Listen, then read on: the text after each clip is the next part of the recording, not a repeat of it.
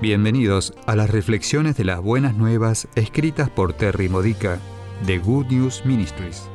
Te ayudamos a edificar tu fe para la vida diaria usando las escrituras de la Misa Católica. Visita gnm-es.org. Jueves después de ceniza. El tema de hoy es Recorre con Jesús el camino hacia la vida nueva. En nuestro camino cuaresmal hacia una mayor santidad, con Jesús como nuestro compañero en el camino de la negación propia, pasamos a aquellos que están tomando un camino diferente. Ambos caminos conducen a la muerte. Uno nos lleva a través de la muerte a una nueva vida. El otro es el camino mortal del mundo. Los compañeros son la adicción, la codicia, la ira y la desobediencia. Como dijo Moisés en la primera lectura de hoy, Deuteronomio 30, versículos 15 al 20, amando a Dios, prestando atención a su voz y aferrándose a Él, elegimos el camino de la vida. El Salmo de hoy, el 1, versículos 1 al 4 y 6, señala que cuando nos deleitamos en la ley del Señor, somos como un árbol plantado al borde de la corriente de agua, llenos de vida, dando buenos frutos, nunca marchitos. Todo lo que hacemos en, a través y con el Señor siempre prospera. Jesús dice en la lectura del Evangelio, Lucas 9, versículos 22 al 25, que en el viaje vivificador siguiéndolo, llevamos la cruz de la negación propia, es decir, negamos los deseos que son contrarios a los deseos de Dios. El ayuno durante la cuaresma pretende ayudar con esto.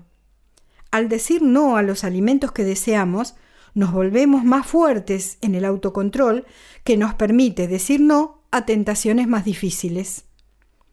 Rendirse a pecados obstinados o a malos hábitos, mientras que aplazamos nuevos y buenos hábitos, es como mantenernos con un pie en el camino equivocado a pesar de que no creemos que sea destructivo, nos está destruyendo.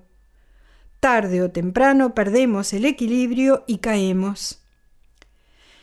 En la primera lectura, Dios está suplicando, He puesto delante de ti la vida y la muerte, la bendición y la maldición. Elige la vida. Jesús quiere rescatarnos de nuestras maldiciones autodestructivas Mientras espera a que busquemos humildemente su ayuda, llora por nosotros, porque puede ver el daño que estamos causando con nuestra falta de autonegación. Piensa en alguien que conoces que ha sido autodestructivo. Tal vez sea un miembro de la familia que se está hundiendo espiritualmente por no ir a la iglesia, o un amigo que necesita terapia, pero que no busca ayuda. ¿Por qué te sientes tan mal por esto? ¿Sientes dolor al pensar en el daño que estas personas están haciendo a sí mismas? Por supuesto que sí, a ti te importan. Ahora multiplica esos sentimientos por diez, por mil, por millones de veces. Así es como le duele a Dios, porque Dios se preocupa mucho más que tú. Esto es lo mucho que se preocupa por ti. El dolor que sufrimos cuando vemos a nuestros seres queridos continuar por el camino equivocado, se siente aún peor si tratamos de ayudarles, pero somos incapaces de hacerlos volver al camino correcto. Dios también sigue tratando de ayudarnos a evitar el pecado. Sigue tratando de agarrar nuestra mano y guiarnos a lo largo del camino de la vida. Pero la elección es nuestra. Elige la vida, suplica Él.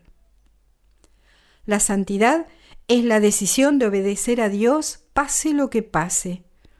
Esto es más fácil de hacer cuando recordamos que Jesús está dispuesto a darnos su ayuda sobrenatural.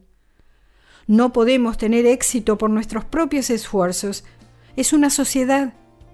Cuando seguimos a Jesús, estamos viajando con Él.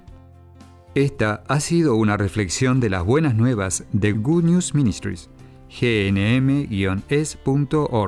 Si quieres conocer nuestro ministerio, visita hoy nuestra web. Encontrarás reflexiones para recibir por correo o mensaje de texto, retiros en línea, recursos de oración y mucho más para ayudarte a conocer el amor del Padre, para acercarte más a Cristo y ser lleno del Espíritu Santo. Visita hoy gnm-es.org.